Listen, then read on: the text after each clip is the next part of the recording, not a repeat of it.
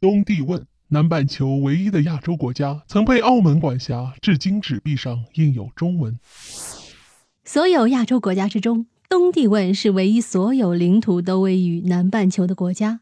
但就是这么一个南半球的亚洲国家，曾经与我国有着各种各样的渊源。早在明清时代，就有中国人下南洋来到东帝汶。随着历史的发展，越来越多的华人在葡萄牙殖民时期迁居到东帝汶。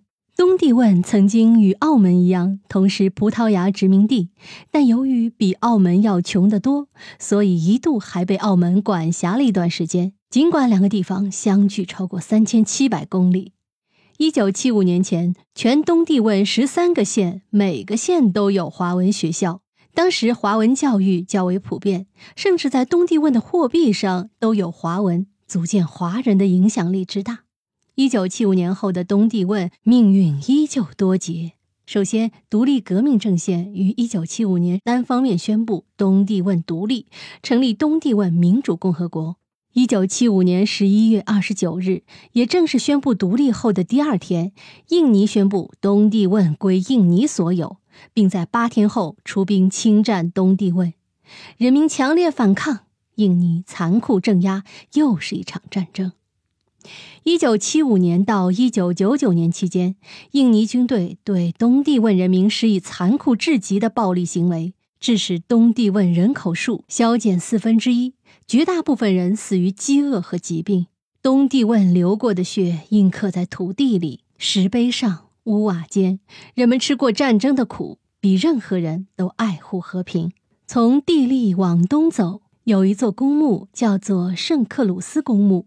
一九九一年，印尼军队在此地对着和平游行的人民开枪。英国记者麦卡斯偷偷记录下来，引发了联合国的重视。这场屠杀被认为是东帝汶独立斗争的转折点。如今的公墓早已洗去血迹，但人们在这里总会默哀片刻。终于，东帝汶异常艰难的独立战争在一九九九年寻找到了转机。一九九七年，金融风暴席卷印尼，印尼社会矛盾大爆发。联合国各国为拯救东帝汶于水深火热中，纷纷向印尼施压。印尼迫于压力，提出东帝汶自治的解决方案。但东帝汶人民早已受够了暴政。一九九九年，在联合国的支持下进行全面公投，百分之七十八点五的选民支持东帝汶独立。东帝汶终于结束了战争。二零零二年，成立了东帝汶民主共和国。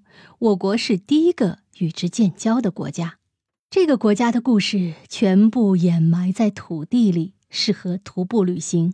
从地利出发往东走，地形由平原转向山地，徒步穿越蒙多博迪多山，一路向东，直抵东帝汶的最东边图图阿拉。靠在海岸线旁，听听海风呼吼，闻闻属于这个国家的味道，甚至可能近距离看到海洋生物。再返回地利。人们已在战争中被烧毁的废墟上建起了一座座摩天大楼，引入新时代的商场娱乐设施，褪去满是炮火灰尘的旧袍，换上新时代的衣裳，重建家园，欣欣向荣。这就是东帝汶，很多人还没有去过吧？我也是，希望有一天能走到那片土地上。